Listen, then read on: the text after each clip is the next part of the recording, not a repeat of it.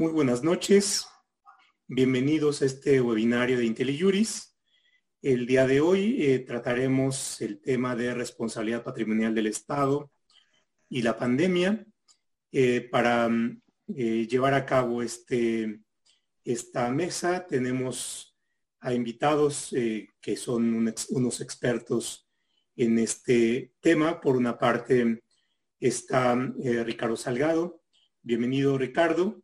Eh, Ricardo es abogado, egresado de la Universidad de La Salle y está eh, eh, en este periodo elaborando su tesis doctoral para obtener el grado correspondiente en la Universidad Panamericana.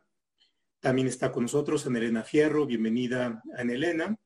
Elena es abogada, egresada del ITAM. Actualmente es profesora eh, en el CIDE, directora del eh, programa de maestría en Administración y Política Pública y es doctora en Derecho por la Universidad Nacional Autónoma de México.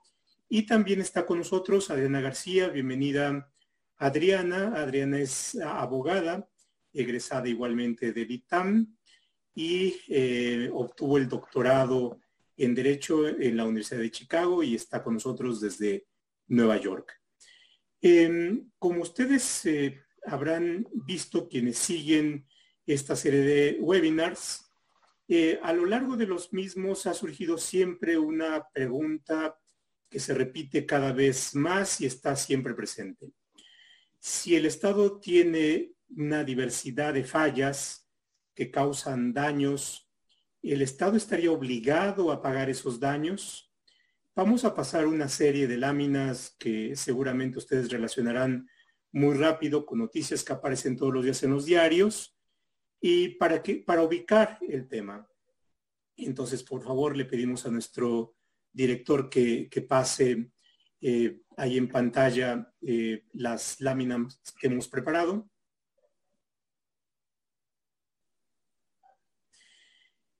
Aquí tenemos una que tiene que ver con eh, niegan prueba del COVID-19 dos veces a un médico y muere. Y pareciera ser que hay una obligación del Estado de llevar a cabo cuando tiene a, alguien en un estado delicado de salud las pruebas correspondientes. Eh, si hay una relación entre la no realización de las pruebas y las consecuencias, eh, ¿el Estado tendría alguna responsabilidad? Podemos pasar a la siguiente, por favor. Personal médico del Seguro Social protesta por falta de insumos ante el COVID.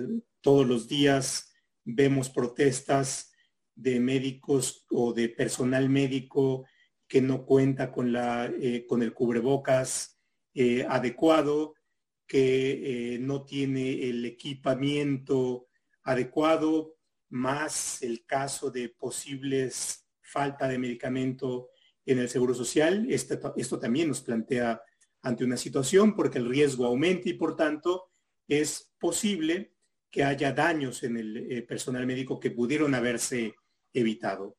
Pasamos a la siguiente, por favor. El peor escenario del coronavirus en México es que los hospitales no tendrían camas disponibles.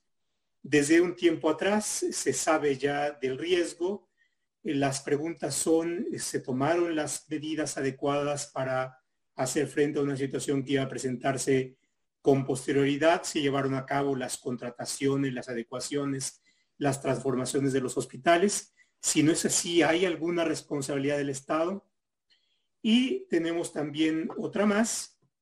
Em, la Comisión Nacional de Derechos Humanos advierte sobre aumento grave en los contagios de COVID en las presiones mexicanas. Es un caso dramático. Em, hay un escenario de alto riesgo, de hacinamiento, de población, el Estado tiene la obligación de haber tomado las medidas necesarias para poder evitar estos, eh, este riesgo, minimizarlo. Si ya hay una situación de, eh, pandemia eh, en condiciones alarmantes en las prisiones, tiene la obligación de llevar a cabo y por tanto, si no es así, hay alguna responsabilidad atribuida al Estado y tiene que pagar los daños. Como ustedes pueden ver, hay una diversidad de situaciones posibles que nos llevan a preguntarnos eh, una diversidad de cuestiones y por tanto a la necesidad de ir viendo cuál sería el contexto para responder. Eh, la pandemia tiene, plantea una situación extraordinaria.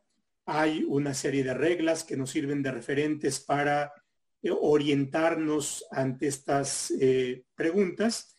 Y bueno, para iniciar esto, le pido a Ricardo, Ricardo, bienvenido, que nos dé un panorama general sobre cuál es la situación de la responsabilidad patrimonial.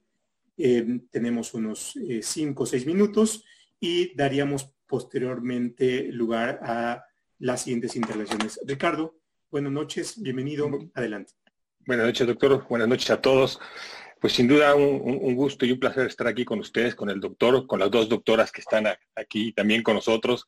Si hemos sido partícipes de muchos, de muchos eh, intentos y de muchos trámites durante la vida, tanto de ellas en el sector gobierno como de un servidor que está en el sector gobierno y con el doctor, bueno, pues sin duda un profesor extraordinario que nos ha enseñado a todos lo que hoy sabemos, ¿no? Pues sí, doctor, como, como bien comentas, eh, tenemos una ley, una ley de responsabilidad patrimonial del Estado que nace en el 2004, que nace con algunas fallas que se han ido de alguna manera zanjando con el paso del tiempo, ¿no? Como todos recordarán, en un principio el Tribunal Federal de Justicia Administrativa debía haber sido el competente, luego no lo fue, luego sí lo fue.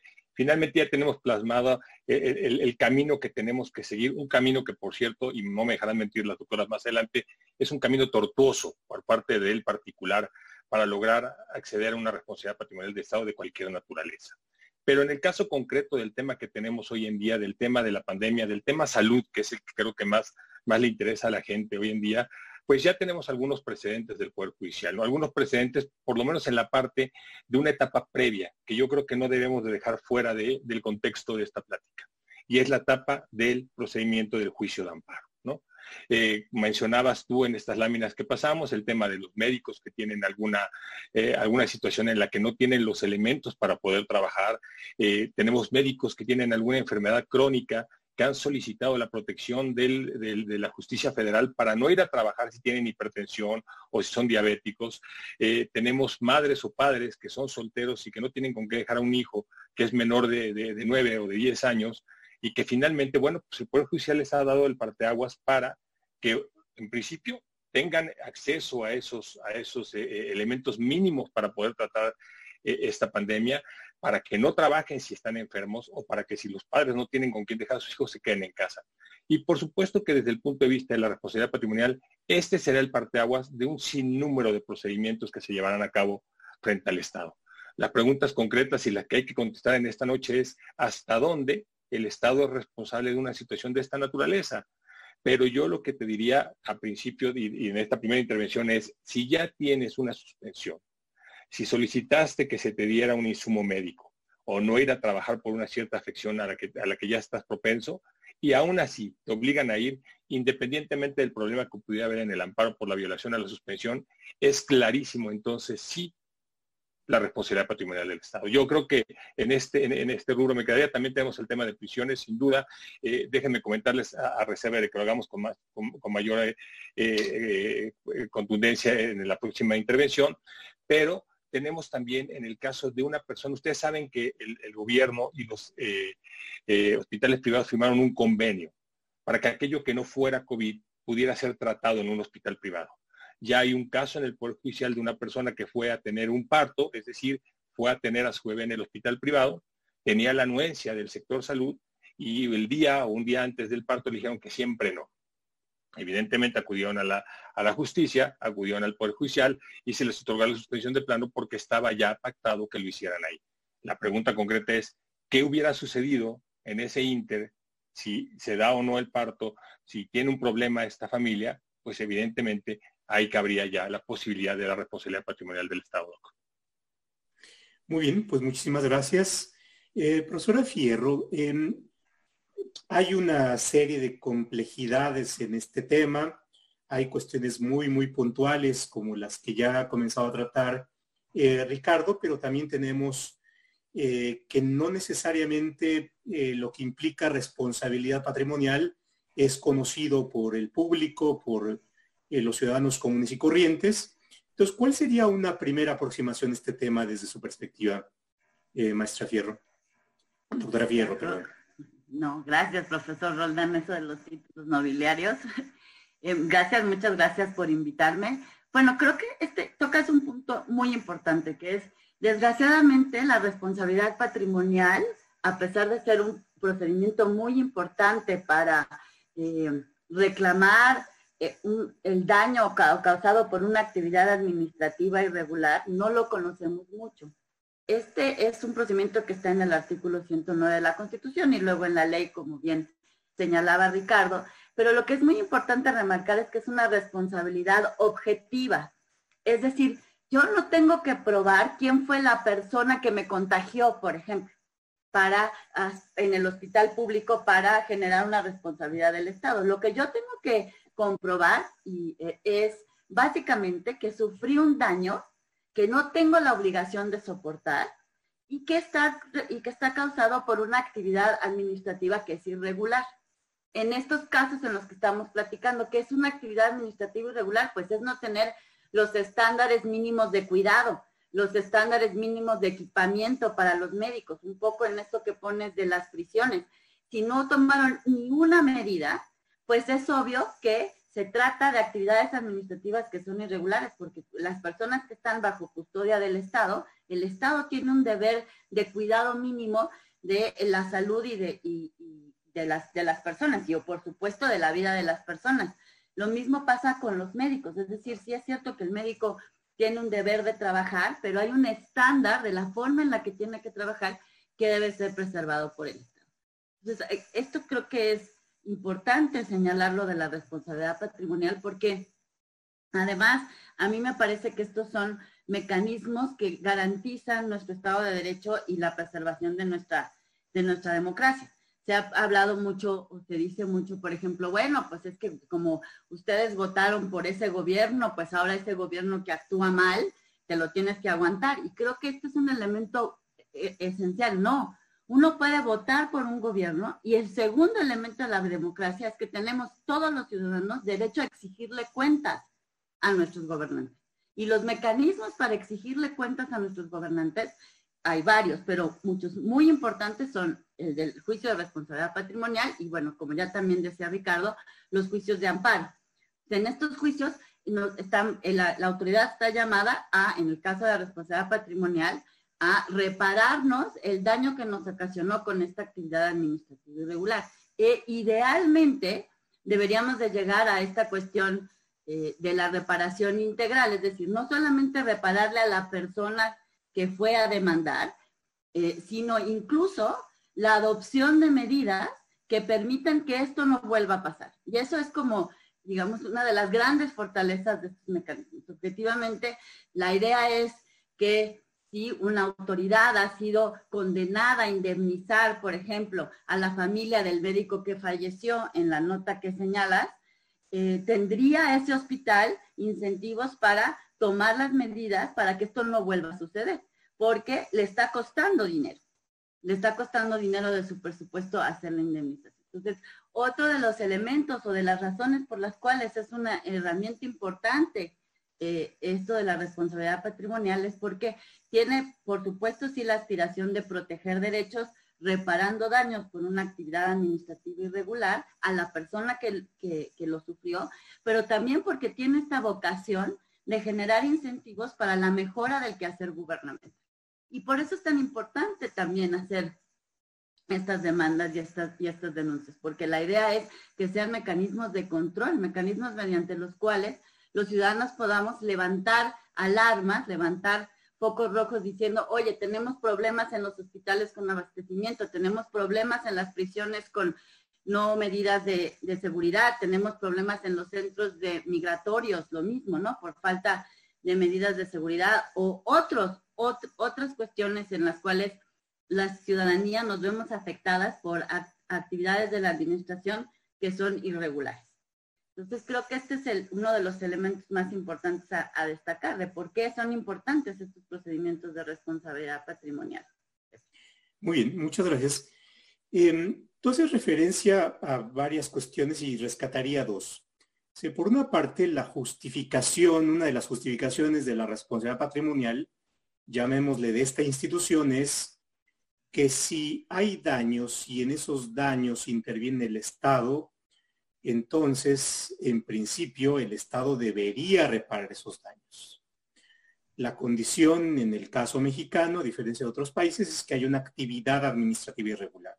Eso nos lleva a ubicar qué es esto de la actividad administrativa irregular, que es un enunciado muy genérico, pero problemático. Eh, pero por otra parte también hay otra promesa que justificó esta institución, es que si el Estado repone y el Estado eh, sufre una eh, consecuencia de que haga malas cosas, entonces tendría un incentivo de mejorar su funcionamiento y con este mejoramiento, pues entonces causaría menos daño, mejoraría su función y entonces como en los cuentos de hadas todos viviríamos felices por siempre. Pero esto desafortunadamente no es así, es una institución que a pesar de que ya tiene más de 15 años, no está siendo muy eh, conocida y hay también pocos casos, aunque hay casos notables, y, tenemos ahí una serie de problemas. Eh, y con esto me gustaría escuchar de, la doctora Adriana García, em, ¿cuál es su primera reflexión sobre el conjunto de problemas? Y a partir de ahí comenzamos también a tomar en consideración las preguntas del público. Doctora Adriana. Muchas gracias, muchas gracias, profe Roldán, mi maestro de administrativo. Como decía Ricardo, lo que sé empezó ahí. Y me encanta compartir con Ricardo y Anel, ¿no? Eh, hemos también pasado muchas para lograr estar aquí y estar hablando de la responsabilidad patrimonial del Estado. Eh, nosotros empezamos como un tema teórico y ahorita ya se está volviendo más práctico. Creo, que ya se han mencionado varios aspectos de la responsabilidad patrimonial del Estado. Nada más sí me gustaría dejar como las bases, ¿no? ¿Qué tengo que acreditar? Tres cosas. Daño, o sea, tiene que haber un daño, no, no un riesgo, o sea, no, no que me pusieron en riesgo. Tengo que demostrar un daño, ¿no? Y lo tengo que demostrar. Eso sí, que la carga probatoria del daño es, es para el particular que lo sufrió. Un nexo causal, o sea, tiene que haber una causalidad entre este daño y una actividad administrativa irregular, ¿no? Y esto cómo se prueba es difícil en algunos, en, algunos casos. En el caso, por ejemplo, de prisiones, como todas las personas que están en custodia del Estado están en custodia del Estado, no se tiene que probar nada más que que hayas estado en custodia del Estado y demostrar el daño. Ahí ni siquiera tienes que probar nexo causal. Pero en todo lo demás sí tenemos que probar nexo causal aquí va a haber muchas preguntas. ¿Cómo lo, muestro, cómo lo demuestro? ¿no? Muchas veces tienen que haber varios factores para que se, demuestre un daño. Casi, casi siempre se aplica la, pregunta de, si no hubiera pasado esta actividad, esto, esto que me están argumentando que fue una actividad administrativa irregular, si hubiera causado el daño, y la respuesta es sí o no, y con, con base en eso veríamos si hay nexo causal. Y la otra es actividad administrativa irregular. Y, aquí la mala noticia es administrativa, ¿no? Somos el único país de Latinoamérica en el que solamente hay responsabilidad patrimonial por actividades administrativas. Entonces, cuando nosotros decimos el Estado tiene que responder, pues el Estado, pero excluyendo a su legislativo y a su judicial.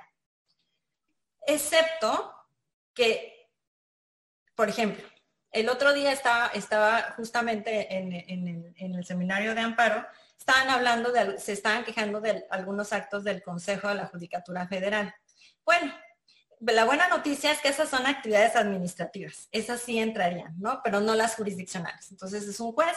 No, pero todas las medidas administrativas que ha tomado el Consejo de la Judicatura, esas sí podrían ser actividades administrativas, si es que fueron irregulares, irregulares. Entonces, estas son las tres cosas que tengo que demostrar. La otra es, esta es una responsabilidad contra un ente. O sea, yo no, yo no voy a estar demandando al doctor que operó, no voy a estar demandando al policía que arrestó, no voy a estar demandando al Ministerio Público, no, voy a estar demandando a la Procuraduría, voy a estar demandando al hospital, es un ente, ¿no? Y como es un tipo de responsabilidad, también existen otras, existen responsabilidad individual y existe la responsabilidad del ente. Y una no excluye a la otra yo puedo iniciar un procedimiento de responsabilidad administrativa contra el funcionario público particular y al mismo tiempo iniciar mi procedimiento de responsabilidad patrimonial. Y también sucede lo mismo con la penal. Son independientes y no tendrían por qué suspenderse la una a la otra, porque son dos procedimientos que pueden correr paralelo y ya tenemos precedentes en, nuestro sistema judicial que claramente lo establece. Eh, me, decía el, me decía el profe Roldán que, que hablara como de los entuertos y sí, o sea, yo soy una fiel creyente de este tipo de procedimientos. Creo que, creo que nos sirven para lograr rendir cuentas, ¿no? Uno es, o sea, sirven, eh, tiene una doble función. O sea, por un lado, si tú le pegas al presupuesto de las agencias gubernamentales y entonces les estás generando ¿no? incentivos de mejora. Pero además, con toda la jurisprudencia que ahora tenemos en materia de reparaciones, la responsabilidad patrimonial del Estado no solamente se refiere a las compensaciones, ya estamos hablando de reparación integral y ya la reparación integral está como metida en toda la jurisprudencia de, de, los tribunales de justicia administrativa. ¿Y esto qué quiere decir? Que tenemos compensación, pero también tenemos satisfacción, tenemos rehabilitación y tenemos sobre todo garantías de no repetición. No existen, o sea, hasta la fecha yo no he visto ninguna sentencia por responsabilidad patrimonial del Estado que, obligue al, Estado a, garantizar medidas de no repetición. Pero estamos avanzando, o sea, ya tenemos una sentencia de tres sentencias del Tribunal Federal de Justicia Administrativa. En un caso que, ganó Centro Pro, una, una, organización que defendía a tres mujeres indígenas, donde van más allá de la compensación y ponen como medida una disculpa pública, ¿no? Entonces, podemos llegar ahí. Podemos llegar ahí no solamente pegándole en el dinero, sino también ordenando medidas de no repetición. Y quizá, quizá me quedaría con esto, nada más recalcar, ¿no? Que es un procedimiento largo. No es un procedimiento fácil.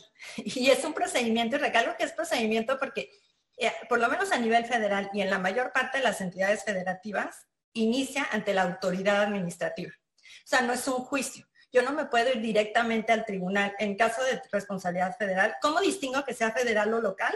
Dependiendo la autoridad. Si la autoridad que generó el daño es federal, entonces voy a acudir a, la autoridad federal y si me niega, puedo ir al Tribunal Federal de Justicia Administrativa.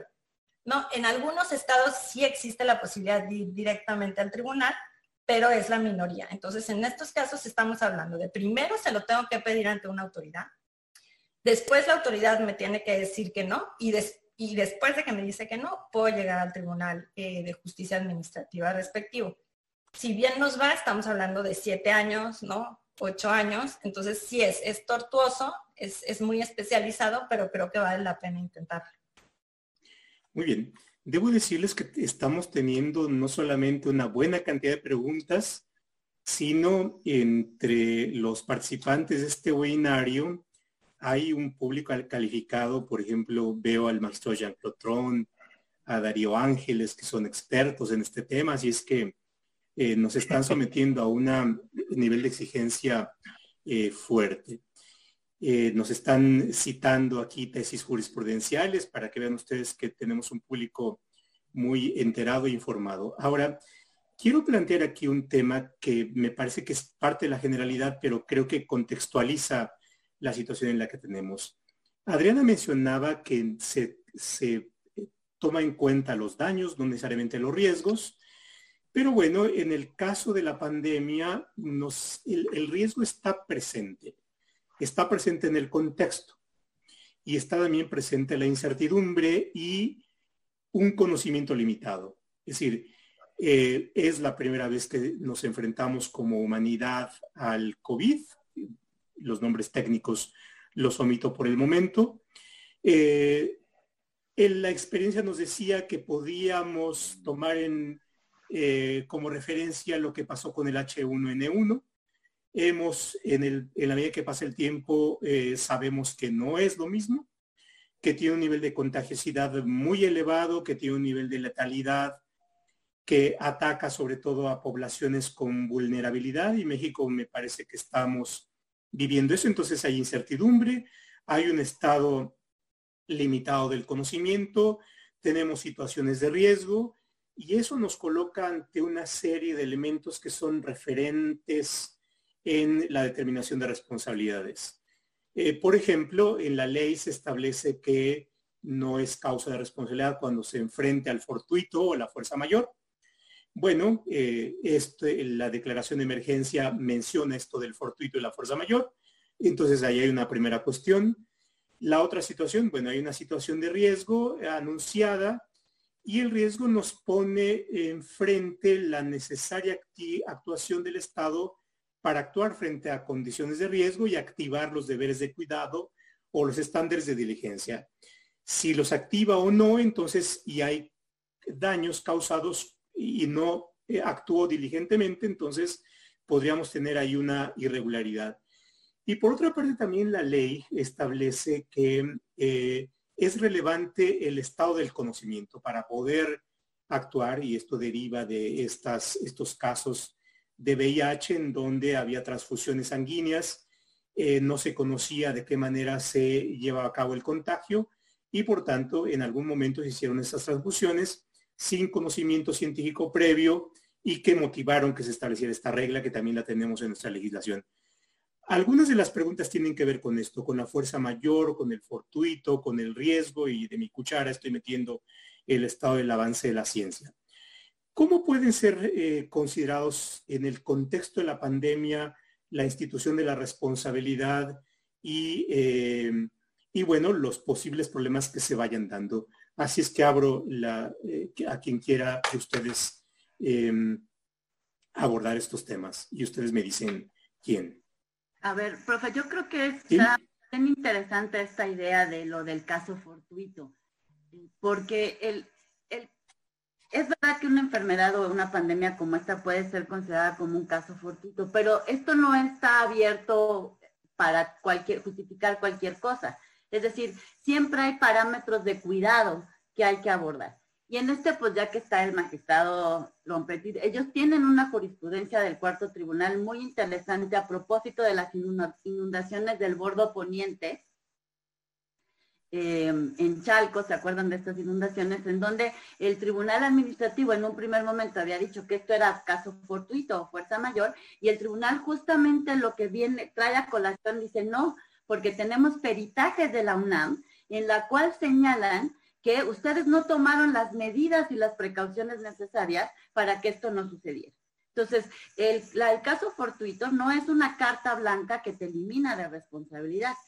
Hay parámetros, ya hay cuidados, ya hay, incluso en este caso de la pandemia puedes decir que tienes parámetros internacionales, por ejemplo, de las medidas de sanidad que se tienen que tomar dentro de los hospitales, que es posible decir, a ese grado sí tenías responsabilidad no podemos dejar que pensar que el Estado tiene cero responsabilidad. Y ese, ese precedente eh, del bordo político a mí me parece muy interesante por eso, porque justamente dice, no, efectivamente fue una lluvia inesperada, fue cayó una inundación, fue una inundación que no se puede controlar, pero hay eh, datos técnicos, científicos y medidas que tú debiste haber abordado para que al menos no fuera el daño de la magnitud pues creo que esto es un punto importante. El caso, para mí, el caso fortuito no es un eximiente absoluta de responsabilidad. Bien, Adriana, Ricardo, algo sobre este tema que es más general y que nos sirve de, paso previo para entrar a cuestiones más específicas que nos están planteando aquí en las preguntas. Sí, sí, yo, lo que creo es que por, por, eso abrí un poco el tema diciendo que en este caso excepcional empezamos con temas relativos a dos procedimientos distintos, el juicio de amparo y la responsabilidad patrimonial.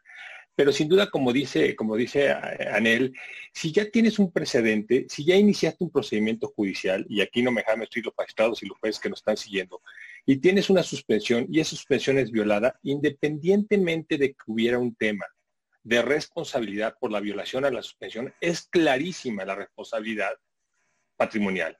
Y es decir, tenemos una, actuación irregular del Estado porque te están diciendo a ti médico, te tienen que dar un, equipo y si ese equipo no es el correcto o si no te dan el equipo o te están diciendo que te quedes en casa o simple y sencillamente te están diciendo te voy a hacer la prueba. Este médico que dos veces le dijeron que no, bueno, hay por ahí unas suspensiones de plano que ordenan no solo hacer la prueba, sino ir al domicilio a hacer la prueba. Bueno, si no llegan al domicilio a hacer la prueba, o sea, yo creo que aquí estamos en una situación muy curiosa en donde el litigio, el litigio estratégico o no estratégico respecto de responsabilidad patrimonial va como un paso más adelante en todos aquellos casos en donde ya se hayan iniciado juicios de amparo. No estoy diciendo ni, estoy confundiendo que ni que se tiene que, hacer uno para llevar el otro, pero en este caso concreto, tal cual estamos viviendo hoy en día, sin duda tienes los elementos, porque los iniciaste a través del amparo y porque difícilmente te van a dar una suspensión en responsabilidad patrimonial, porque tienes que tener el hecho ilícito o el hecho, o, el hecho irregular que te permita lograr algo. En cambio aquí partes de la base, por eso yo coincido con, Anel, ¿no? Finalmente, sí el caso Fortuito sí una fuerza mayor, pero en ese presente, que inclusive hay un presente de la Corte que llegó hasta la Corte relativo también a un tema del canal de la compañía, me parece, es el del bodo poniente, pero finalmente lo que dijo la Corte fue eso. Oye, había un deber de, un deber de entubar, ¿no? A ese, a ese río y no lo hiciste. Entonces sí, evidentemente, el agua que llegó, porque en, en esa ocasión hubieron muchas lluvias, probablemente fue lo que desbordó, pero no hubiera desbordado si hubieras tenido el deber de cuidado.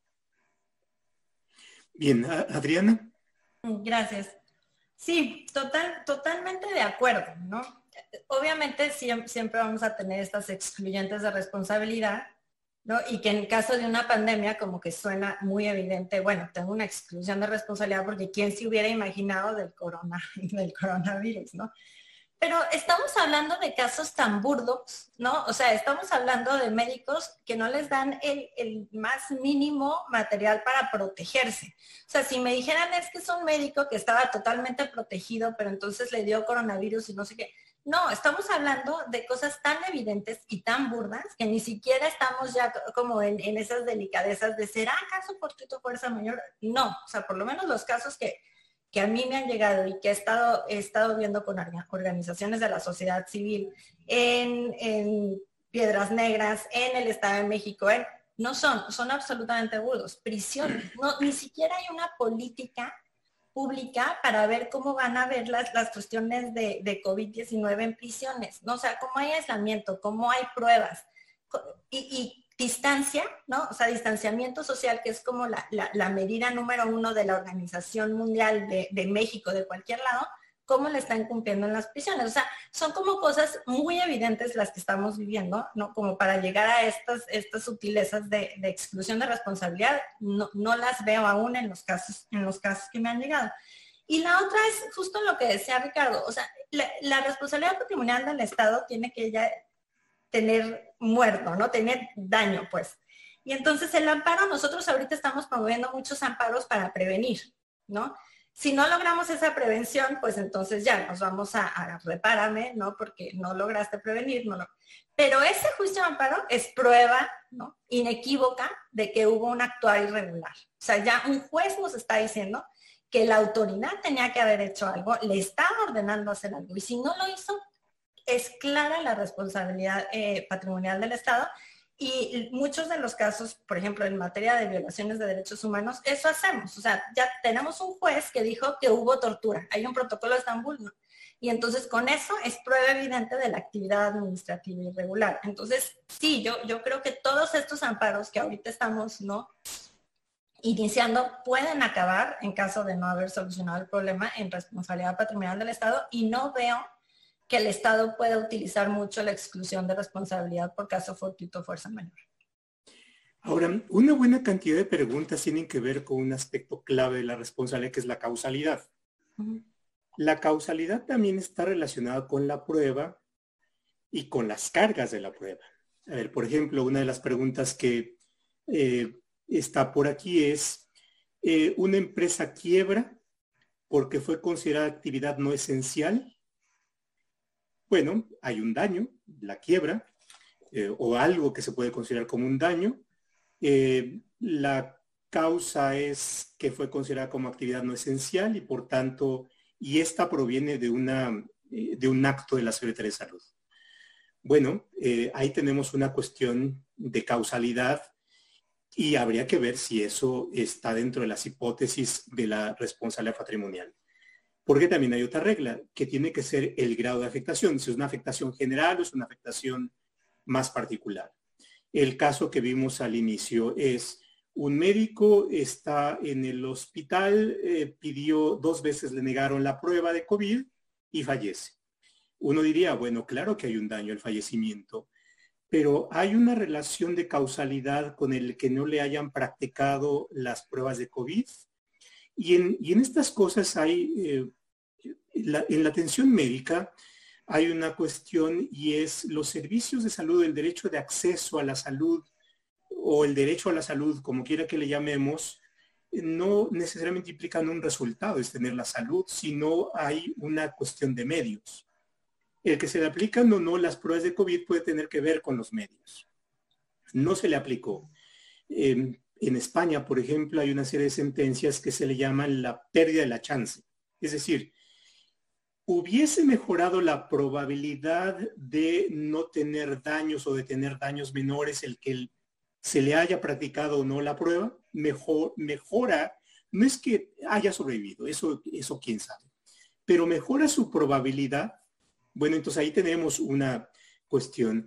O bien el caso de los presos que eh, están en una situación de hacinamiento, es decir, le correspondería, aparentemente hay una relación de causalidad, pero le correspondería al eh, preso o al, familiar de quien está en la cárcel probar que hubo una causa eh, entre la situación, el daño y eh, la responsabilidad del Estado. Hay por ahí también otra serie de principios probatorios que dicen la cosa habla por sí misma. Es decir, un poco lo que plantea Adriana es, no necesitamos probar a veces las situaciones pueden hablar por sí mismas. Y, eso significa eh, la relación con el nexo causal y con las pruebas y las cargas de la prueba. Entonces, eh, ¿cómo podríamos aquí acercarnos con mayor fortuna a la relación de causalidad, dada la diversidad de hipótesis que podemos plantear o casos que nos podemos plantear en esta situación de la pandemia? Y aquí también igual hablo abro la, palabra para quien quiera eh, plantear alguna posición al respecto. Adriana. Sí, gracias. En caso de empresas, o sea, cuando nosotros vemos ¿no? la, ley, la ley federal y casi toda, estoy casi segura de casi todas las leyes federales. Por cierto, vi una pregunta que dicen que por qué en Zacatecas no hay, no hay ley de responsabilidad patrimonial. Si no hay ley de responsabilidad patrimonial, hay jurisprudencia que se puede utilizar la ley federal. Entonces, aunque no haya, sí tienen, ¿no? Pueden acudir a la ley federal. Pero hablamos de particulares, ¿no? O sea, los daños son a particulares, no a empresas hasta, hasta, donde, donde yo sé, estamos hablando de daños a particulares. Creo que nuestros tribunales tienen, nuestros tribunales de justicia administrativa tienen mucho que avanzar justo lo que, lo que decía el profe Roldán, que hay daños evidentes, ¿no? Que ya no, necesitas un peritaje para ver esta causalidad. En Colombia, que se, en, donde se utiliza el procedimiento de responsabilidad patrimonial hace muchos, muchos años, desde los años 90, tienen justo estas, estas tesis, ¿no? O sea, hay daños que son como muy evidentes, y tienen ya criterios, ¿no? En los que, en los que dicen, no, en, esto, en este tipo de casos se presume el daño, ¿no? Por ejemplo, desaparición de un hijo, se presume el daño, no me tienes que decir, no tienes que demostrar nexo causal. Que nosotros no lo tenemos. o sea, es un, es un procedimiento que no se utiliza en México, que se ha utilizado muy, muy poco. Entonces, nuestros jueces tendrán que evolucionar y tendrán que empezar a sentar las bases de, de la carga de la prueba.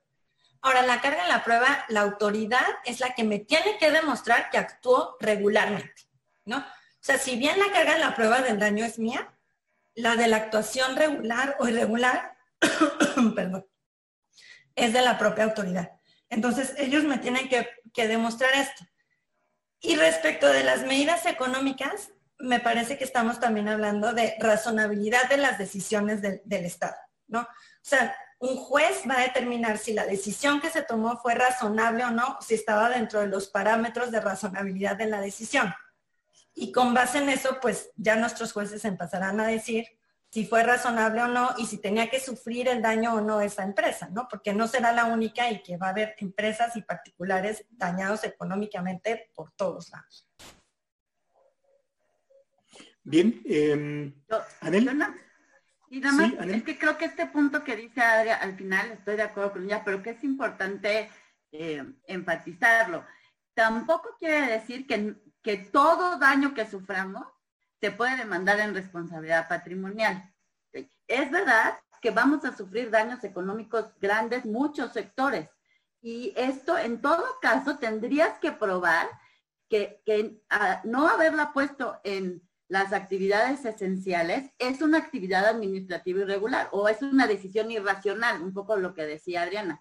Y no creo que fuera el caso de muchas. Es decir, ante esta situación, y aunque puede ser que empresas quiebren y no va a ser imputable al Estado de ninguna manera que empresas quiebren por, por haber tenido que estar, estar cerradas. Hay que tener cuidado con eso. Sí es bien importante, antes de la causalidad, es la irregularidad de la actividad. Aunque ahí, como bien dice Adriana, quien tiene que probar que su actividad es regular es la autoridad y no el, el particular.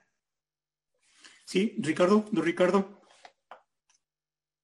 Gracias, doctor. Yo, nada más quería a lo mejor cerrar un poco, completamente de acuerdo con Adriana y con Anel, eh, eh, un poco regresándome, porque por ahí hay una pregunta que decía que no, que, el amparo no es prueba para el juicio de, responsabilidades, no es formalmente una prueba, pero a, la pregunta concreta del caso fortuito y fuerza mayor que hacías, Doc, hace unos momentos, pues evidentemente, si yo tengo una suspensión para que se me otorgue un cierto equipo médico para poder acudir a mi trabajo o se me otorgue para que se me dé algún servicio, para que se me haga una prueba y evidentemente si no lo haces, como dije en un principio, independientemente del tema de la violación a la suspensión en, materia de amparo, es clarísimo que ahí sí está la actuación irregular del Estado. Pues, no simple y sencillamente violó una suspensión que ordenaba. Ahí, ahí ni siquiera tienes que probar formalmente el tema del caso fortuito de la fuerza mayor, porque independientemente de eso había una instrucción de que se pidieran los elementos mínimos para trabajar y no se hizo, ¿no? Entonces simplemente es, es un poco aclarar eso, pero, pero tiene toda razón y, no todo va a caer ni todo tiene que ser responsabilidad patrimonial. Efectivamente, por ahí tienen, tienen las doctoras, tienen el dato, pero en México los juicios son mínimos comparado con otro tipo de procedimientos que tenemos. Probablemente el tema es lo, lo, lo gravoso que es para el particular lograr un buen fin de una, de una sentencia de esta naturaleza, ¿no? Fíjense que hay un buen número de preguntas relacionadas con eh, la situación de los servidores públicos y el riesgo que corren que es mayor. Don Alejandro Salvador Cruz Pimentel, en Oaxaca el día de hoy en la Policía Municipal hay cuatro muertos y se demandó la falta de equipo de protección adecuada que procede. Eh, hay algunas otras preguntas relacionadas con los médicos y con eh, la situación que tienen y la eh, condición de mayor vulnerabilidad que pueden estar, pero también tiene sus complicaciones. Por ejemplo, aquí hay alguna eh, pregunta que tiene que ver con si la especial situación de los médicos, que también podría ser la de la policía o la de los empleados públicos, leía alguna nota de que los empleados de limpia de la Ciudad de México están teniendo una situación en donde hay un porcentaje alto eh, de contagiados de COVID, em, pero dada su situación jurídica de servidores públicos, pareciera ser que eh, están ahí en una situación de duda de si ellos pueden demandar la responsabilidad patrimonial o es una cuestión relacionada con riesgo eh, de trabajo, lo cual yo nos plantea ahí un primer problema jurídico y que tiene que ver con cuál es eh, la situación que tiene. Adriana comentaba esta eh, cuestión de eh, las empresas que pueden estar en situación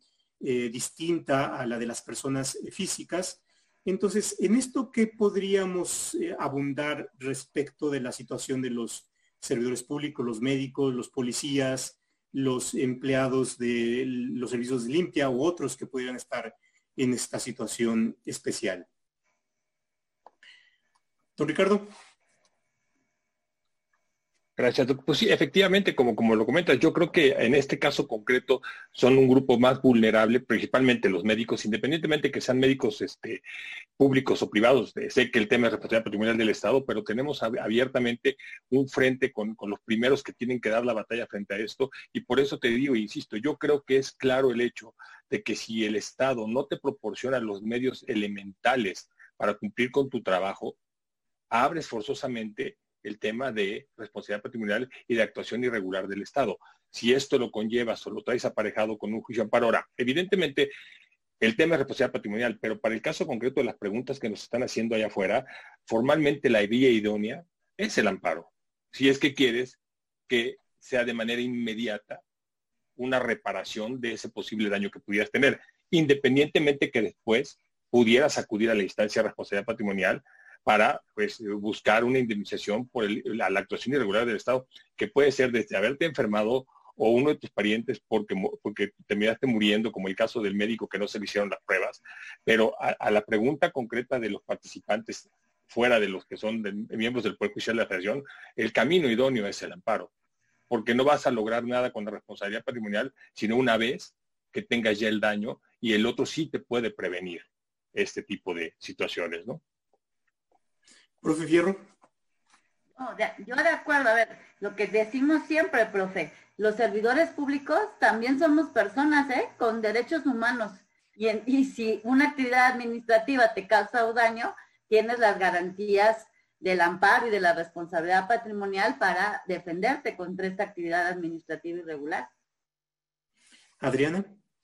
De acuerdo. Yo, yo creo que procedería la, la responsabilidad patrimonial y de nuevo, pues es que se utiliza tan poco que tampoco tenemos un precedente que nos diga, no, esto es un riesgo de trabajo y en realidad, y ahora, los servidores públicos, pues todo es derecho administrativo y entonces si, no caen en uno, caen en, el otro y es, responsabilidad patrimonial, patrimonial del Estado. La otra, la otra es, y, también un poco con las preguntas, es el dinero que, le paga el Estado al particular que sufre el daño sale de los impuestos de todos nosotros, ¿no? Es, dinero público, ¿no? Entonces, otra de las cosas que me parece importante aquí recalcar es que independientemente de que nosotros podamos acudir a la responsabilidad patrimonial del Estado, creo que también siempre tenemos que solicitar, y eso un poco como garantías de no repetición, que el ente inicie procedimientos de responsabilidades administrativas hacia adentro para los causantes de los daños, ¿no? Porque si no, no vamos a aterrizar estos incentivos que queremos generar de mejora. Entonces, sería contra la institución, ¿no? Para que la institución pague, ¿no? Nunca va a estar en bancarrota y sea fácil para el particular, pero hacia adentro creo que sí tendríamos que estar hablando de, procedimientos de responsabilidad contra las personas que actuaron irregularmente. En el caso de la pandemia no, y, excluyo totalmente a los doctores, ¿no? De, este tipo de responsabilidad, pero en muchos otros sí tenemos que, acudir a la responsabilidad administrativa además.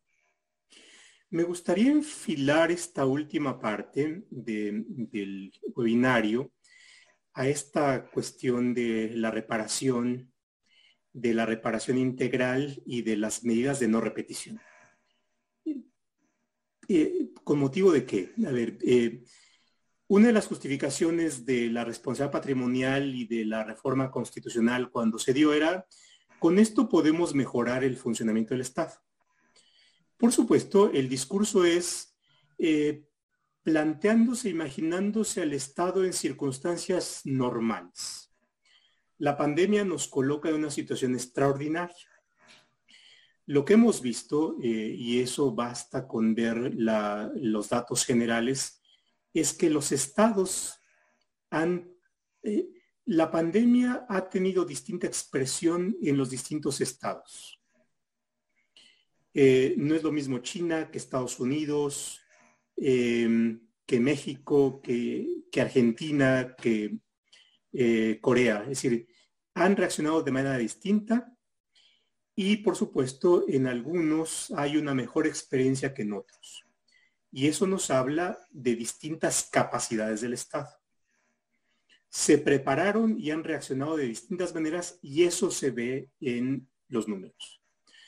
Bueno, eh, la situación extraordinaria también nos, debe, nos debería llevar, si es que se llegaran a plantear este tipo de casos, a sentencias que deberían tomar en consideración la situación extraordinaria y, por ejemplo, en las medidas de no repetición. Es, decir, me imagino, quiero eh, ir unos pasos más adelante, que en la sentencia que emitan el, Tribunal de Justicia Administrativa o eh, los tribunales de la justicia federal, si se plantean medidas de no repetición, que ya hay casos de medidas de no repetición, tendrían que tomar en consideración eh, lo que el Estado debiera hacer en situación extraordinaria. ¿Sí? Y por supuesto, no es exactamente esto, pero los daños punitivos, por ejemplo, en la justicia civil o en la justicia ordinaria tienen que ver con esto. Es decir, te condeno a esto para que si se presentan nuevos casos no vuelvas a cometer los mismos errores. Es decir, el Estado no debería cometer los mismos errores. Y esto tendría que plantearse igual, de igual manera en eh, eh, el quantum de eh, reparación.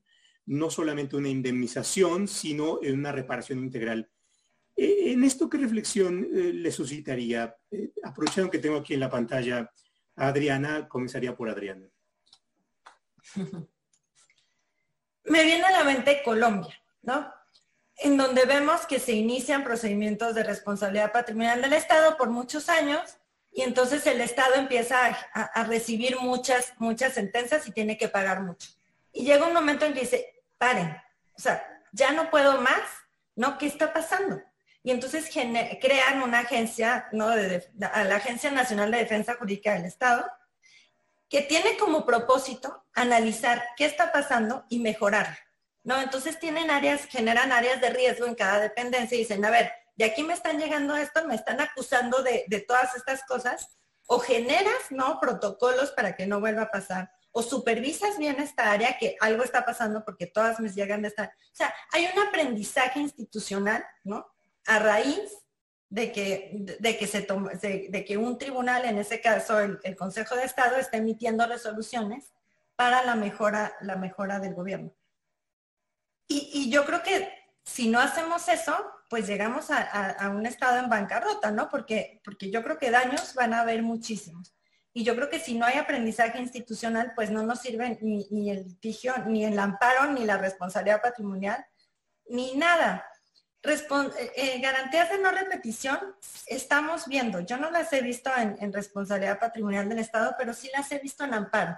Y sí tenemos jueces que están ordenando medidas de no repetición y además están siendo súper creativos en la, emisión de medidas de no repetición, ¿no? O sea, tenemos en el Estado de México resoluciones a través de las cuales les dice, le dicen al gobierno del Estado de México, oye, emite una alerta de género por esta calle, si pasan, la matan, ¿no? Entonces, una alerta para que las mujeres no sepan que esa calle es muy peligrosa o hace esto otro. Y, y creo que hacia allá vamos. O sea, creo que en la responsabilidad patrimonial del Estado, si vamos a estar viendo muchos casos, voy a estar viendo como contextos, voy a estar viendo como la, la gran fotografía de lo que está pasando y yo como juez puedo empezar a, a mandar estas medidas de no repetición creo que luego, luego vamos a estar en otro problema, ¿no? De, hasta dónde puede llegar un juez o si un juez puede ordenar una cosa y otro otro y entonces se me acumulan. Pero por ahora no es, estamos en pañales, todavía no hay, pero creo que sí deberíamos llegar a ese punto y creo que deberíamos de pedirlas una vez iniciados los procedimientos. Profe Fierro, uno de los temas que me parece está siempre en sus reflexiones es la relación entre la responsabilidad patrimonial y la rendición de cuentas. Eh, y bueno, por supuesto, yo creo que es un buen punto para, y yo recogería su preocupación ahora que estamos tratando el tema, y eh, la capacidad del Estado eh, para responder ante esta circunstancia y cómo se ha preparado el Estado mexicano. Una de las cuestiones que me parece es que si relacionamos lo que ha sucedido anteriormente desde el ejercicio fiscal, en el cual ha disminuido el presupuesto para ciertas instituciones de salud pública y hay medidas de austeridad que han afectado eh, las capacidades de respuesta para dotarse de una buena infraestructura para actuar con esto y luego eh, otra serie de medidas. Eh, yo creo que nos plantean esto, de qué manera la institución podría servir o estar relacionada con esta otra posible función que es la rendición de cuentas. Gracias, profe. No, a ver, sin duda, el objetivo de la rendición de cuentas al, final es cómo hacemos para tener un mejor estado cada vez. E, es, en realidad esa es, esa es la idea que necesitamos abordar. Y creo que lo que es importante es que no, no queda excluida a la situación. O sea, no se puede decir, bueno, es que ahorita no hay que tomar medidas generales porque esta es una emergencia y luego ya no va a pasar, porque las deficiencias en el sistema de salud las teníamos desde antes. Es decir, antes de que estuviéramos en COVID, había un número de denuncias, gente que estaba promoviendo amparos, por ejemplo, porque no se habían comprado a tiempo los medicamentos para cáncer, para tratar cáncer en niños. Entonces, sí, como tú bien dices, ah, tiene que rendir cuentas de decisiones tomadas que no cumplieron con la racionalidad, que no tomaron en cuenta quizás la evidencia necesaria. Eh, si bien en el COVID podrías pensar que había muchos imponderables, hay otras decisiones tomadas que hoy en día estamos viendo las consecuencias. Creo que una muy importante es esta de la compra de medicamentos para, cáncer en niños. Y otra que también ya se están promoviendo los juicios es el cierre de todos estos eh, eh, centros de apoyo a mujeres víctimas de violencia intrafamiliar, que ahora que además la violencia intrafamiliar por motivo de del, quédate en casa ha aumentado y hay menos lugares donde atender a estas mujeres. Entonces, de estas decisiones yo creo que es donde vale mucho la pena pensar en esta idea de la reparación integral. No es fácil porque como bien dice, dice Adriana, el juez está llamado a ver el caso concreto y la reparación integral implica el cierto desarrollo de una política pública. Incluso hay críticas sobre si el juez debe hacer política pública, si él tiene toda la información o no.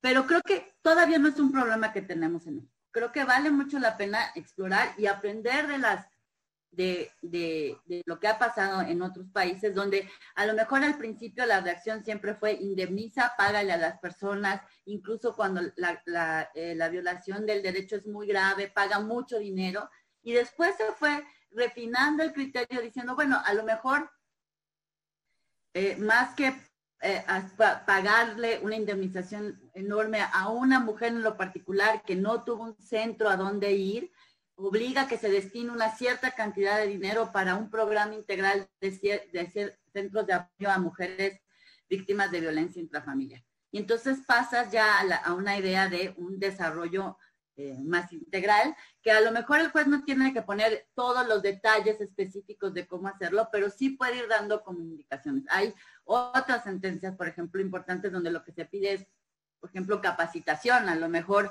en el, en el sector médico se puede ser que luego los expertos digan, no, es que en realidad no estábamos preparados para cómo se hace el, trato de las personas, o, lo más grave esto, ¿no? Cómo se toman las decisiones de a quién coloco en el respirador o no. Y que esto después pueda dar pie a tener eh, una, una capacitación, o tener programas, tener eh, políticas públicas que nos permitan estar mejor preparados para responder en una emergencia en el futuro, porque tampoco es que esto nunca más nos vaya a volver a pasar. Claro, es, eso es, eh, está en el escenario y también es probable que nos pase, ¿no? Y, creo que hay que aprender de las experiencias. Eh, don Ricardo, yo sé que eh, tú conoces muy bien la jurisprudencia, los precedentes, y por supuesto, a pesar de que no hay muchos casos, la información que conozco bien este libro de la maestra Zulema Mosri, que yo creo que es eh, quien hace una, eh, un, análisis cuantitativo del número de casos y, si no me falla la memoria, hay algo así como 600 y tantos casos que en el contexto del, eh, de la temporalidad de la reforma tampoco son muchos, pero dentro de los que más hay tienen que ver con servicios de salud y demás. Pero ya tenemos ahí una buena experiencia jurisprudencial en la materia. Eh, ¿Tú crees que en este momento y en el contexto de la pandemia podamos aprovechar algunos de los precedentes, pero no quedarnos solamente en los precedentes, sino ir más hacia allá? Por ejemplo, esto que plantean Adriana y Anel de la no repetición y de todavía eh, la limitación que hay en sede de justicia administrativa, podría ser un buen momento para ir más allá para explorar estas eh, posibilidades de la justicia administrativa. Eh, ¿Tú ves eso viable? ¿Ves que habría eh, algunos obstáculos dado el mismo diseño del procedimiento y las atribuciones del Tribunal de Justicia Administrativa? ¿Cómo ves hacia el futuro? Digamos, sí, sin duda. perspectiva en ese, en ese sentido. Sí, sin duda. Yo creo que tenemos, tenemos varios presentes jurisprudenciales. Por ahí veía alguien que preguntaba qué pasa con el tope que fijan las, legislaciones locales a la responsabilidad patrimonial. Bueno, fue uno de los primeros asuntos que vio la Corte y determinó que la ley federal no podía tener un tope, ¿no? Es un caso eh, drástico de un, menor de edad que muere por tocar unos cables eléctricos. Entonces, está ya la vía abierta. Eh, por supuesto que yo tomaría en cuenta lo que ha dicho la, Corte, eh, la Corte y los tribunales, evidentemente, tienes precedentes ya de médicos, ya de médicos que han fallado en este caso en la situación, no los médicos formalmente, los médicos de los hospitales en la atención de los pacientes, que te pueden servir hoy en día para iniciar un procedimiento de responsabilidad. El único problema que vas a tener es el problema que manejaban tanto, tanto Adriana como, como, como Anel, ¿no?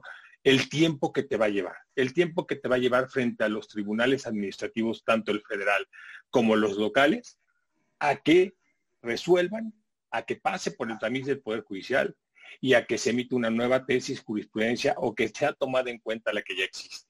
O sea, desgraciadamente son procedimientos muy, muy largos, pero tienes hoy en día ya bastante, bastante nicho en el mercado de la jurisprudencia y de los precedentes que te permitirían sin duda utilizarlos. Te digo, este caso concreto, si estas legislaciones locales establecen un parámetro máximo de responsabilidad, es evidente que es inconstitucional, pero tendrás que irte después del juicio ante el tribunal, tendrás que ir a un amparo para pelear el hecho de que la indemnización no puede estar topada. Y suponiendo que en esa ocasión el tribunal te diga que no va a entrar al fondo del asunto, pues tendrás que llegar hasta la Corte en un amparo directo en revisión por violación de la Constitución y otras normas federales, y pues cuánto te vas a llevar, ¿no?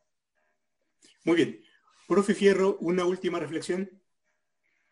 Creo que aquí un punto en que también tenemos que trabajar es cómo hacemos más accesibles estos procedimientos, porque también es cierto, ¿no?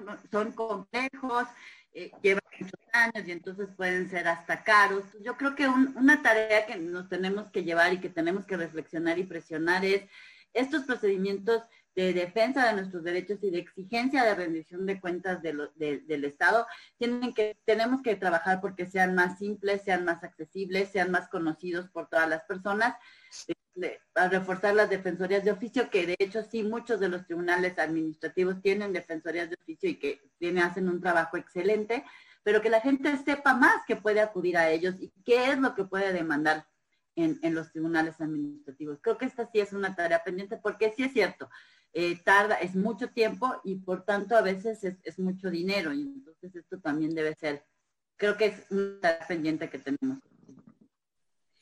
Muy bien. Em, Adriana, una última reflexión. Gracias. Estoy viendo las preguntas y están interesantísimas y me gustaría como discutir muchísimo, pero, pero bueno, me, quedo como un poquito... Igual da para una segunda, una segunda mesa a partir de las preguntas que nos han enviado y por supuesto que agradecemos, ¿eh? Pero por supuesto, están aprendiendo cosas bien interesantes. Sí, sí, sí. Me quedo un poco la parte de los números, ¿no? O sea, yo creo que muchas decisiones se tomaron con base en los números que tenemos. Pero también tenemos por otro lado muchos reportajes que nos dicen que los números no son ciertos. Entonces tomamos medidas, ¿no? Y a lo mejor se generaron muchos daños con base en números que no eran ciertos. Ese es otro gran tema y creo que podría caber aquí. Estaba leyendo y parece mucha gente, no, pero es que eso en otra vida, eso en otro país, ¿no? No la responsabilidad patrimonial del Estado porque la ley es muy, limita mucho. Sí, la ley limita, pero como decía Ricardo, nos pone el límite de monto, lo litigas y pueden caerse, ¿no? O sea, si nosotros no empezamos a pelear y a mover el sistema, no vamos a obtener una mejor legislación, Y, podríamos obtenerla a través del litigio, quizá no quitar la, parte administrativa porque esa viene desde la Constitución, pero, pero, y la, y la otra nada más que quería contestar es, hay una pregunta de la falta de procuración de justicia, ¿no? En tiempos, en tiempos de pandemia. Yo creo que este es un gran tema. O sea, nos dejaron sin instituciones, nos dejaron sin procuración de justicia, nos dejaron sin justicia, nos dejaron sin nombramientos, sin nombramientos de, instituciones súper importantes, democráticas, no democráticas, de transparencia. O sea, todo esto son afectaciones, ¿no? Y tendríamos que ver la razonabilidad de dejarnos sin esa procuración. Y los daños que está generando no haber tenido toda esa procuración. Y el procedimiento de responsabilidad patrimonial del Estado sin duda cabe en contra de la Procuración de Justicia, en contra de, la actuación de los ministerios públicos, ya hay jurisprudencia, ya, ya hemos avanzado también en eso y paro. Muchísimas gracias y, pues espero haber contestado alguna que otra de las preguntas que... Muchas gracias. Eh, hasta Nueva York. Te enviamos saludos, cuídate mucho. Y, don Ricardo, una última reflexión. Sí, gracias. Pues lo que, lo que, como iniciaba yo la plática, ¿no? Eh, tenemos un tema de responsabilidad patrimonial del Estado, de un procedimiento largo, tortuoso, como dicen las dos doctoras que nos, que me antecedieron, pero está ahí. Utilicemos, son los medios de defensa que tienen los particulares, pero no dejemos de, de dejar a un lado hoy, en este caso concreto, que es el que preocupa, el juicio de amparo, muchas de las preguntas van encaminadas a esa, muchas de las preguntas van en el sentido de que es una reparación mucho más pronta y expedita. Y pues probablemente lo que se buscaría sería hacer estos procesos mucho más, mucho más cortos, ¿no? Yo creo que es lo que todo el mundo querría. No sé si se requiere una reforma, no sé si se requiera probablemente un tema de sanciones a los servidores públicos que de manera eh, voluntaria o involuntaria no hacen los procedimientos rápidos, ¿no?